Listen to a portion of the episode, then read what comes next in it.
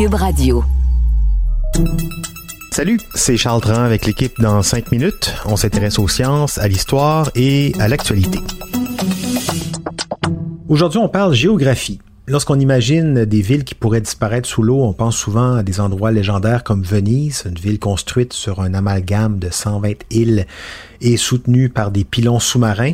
Venise est effectivement à très grand risque d'être engloutie par l'eau, mais des centaines de villes côtières partout dans le monde le sont aussi en raison, entre autres, mais pas seulement, du réchauffement climatique. Voici Sophie Croteau. Dans les dernières années, plusieurs scientifiques ont sonné l'alarme sur un problème imminent qui frappera inévitablement plusieurs grandes villes côtières d'ici 2100. Selon plusieurs outils de calcul, comme les cartes développées par l'organisme Climate Central, des villes comme Osaka, San Francisco et même Vancouver seront partiellement, sinon totalement inondées d'ici la fin du siècle.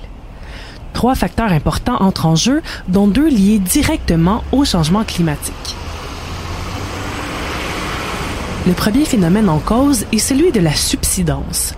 De manière générale, le sol se compresse naturellement sous le poids de sa surface et plus ou moins rapidement selon sa composition. Par exemple, les sols sablonneux ou rocheux sont assez résistants, alors que des sols vaseux et argileux, ou ceux créés artificiellement par l'homme, sont plus susceptibles de s'enfoncer. Par contre, lorsqu'on ajoute d'énormes bâtiments et des milliers de kilomètres de routes sur ces sols, ils vont nécessairement subir plus de pression et donc s'affaisser plus rapidement. On estime que le poids d'une ville comme New York serait de 850 millions de tonnes, sans compter les routes elle s'enfoncerait de 1 à 2 mm par année, mais jusqu'à 4 mm par endroit, parce que ces gratte-ciels sont construits sur le roc, mais que ces côtes sont plutôt argileuses ou artificielles. Et comme les populations des grandes villes ne cessent d'augmenter, elles deviennent de plus en plus lourdes, créant toujours plus de pression sur le sol.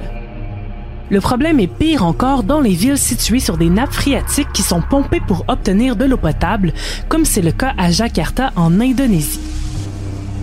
Là-bas, le sol peut s'effondrer de 30 cm soudainement, comme une bouteille d'eau vide qu'on écrase. Récemment, une étude de la Northwestern University a aussi mis en lumière un facteur jusque-là ignoré et qu'on appelle désormais le changement climatique souterrain. Les grandes villes ont souvent d'immenses structures souterraines pour faciliter le transport et le stationnement et ces installations produisent des quantités énormes de chaleur.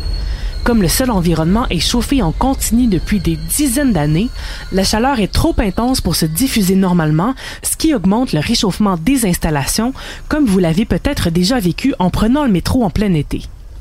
Le plus grave problème, c'est que ce phénomène accélère aussi l'affaissement du sol et crée par le fait même de graves dommages aux fondations des bâtiments. Le dernier facteur en jeu, c'est celui de l'eau. Un enfoncement d'un ou deux millimètres par année peut sembler minime, mais lorsqu'on les combine à l'augmentation du niveau des océans engendrés par les changements climatiques, l'urgence se fait sentir. D'abord parce que les eaux n'ont plus d'endroit pour s'écouler naturellement, parce que le dénivellement original est bloqué par des bâtiments ou un sol affaissé. L'eau s'accumule donc dans des creux, ce qui crée un poids supplémentaire et des inondations. L'autre problème, c'est que les villes côtières sont de plus en plus frappées par des tempêtes violentes, comme on l'a vu avec Katrina en Nouvelle-Orléans en 2005 et Sandy à New York en 2012, qui les inondent et détruisent les infrastructures qui n'étaient pas faites pour être submergées.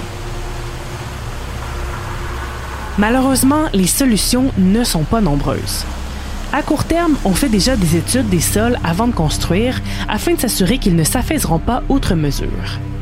Mais à long terme, il faudrait prendre des mesures plus drastiques, comme restaurer des milieux humides sur les côtes pour permettre entre autres une meilleure absorption de l'eau et créer une barrière de protection contre l'augmentation du niveau des océans.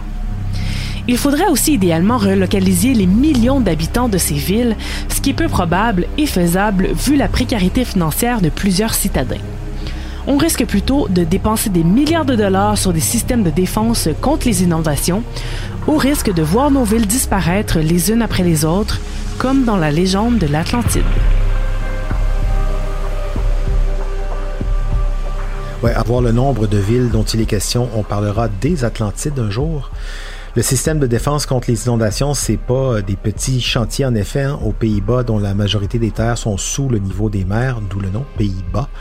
On rivalise de créativité, on dépense des sommes euh, inimaginables pour empêcher l'eau d'engloutir le territoire. Aussi, je vous recommande d'aller voir sur Internet le simulateur de montée des eaux du Climate Central dont Sophie parlait. Même si au Québec, on est quand même beaucoup plus protégé qu'aux Pays-Bas, il y a beaucoup de villes, de villages le long du fleuve qui sont menacés d'une manière ou d'une autre. Et puis, si on est plus épargné qu'ailleurs, ça veut aussi dire qu'on devient un lieu sûr, un projet de migration pour des millions de personnes qui n'auront pas cette chance. Merci Sophie Croteau, c'était en cinq minutes.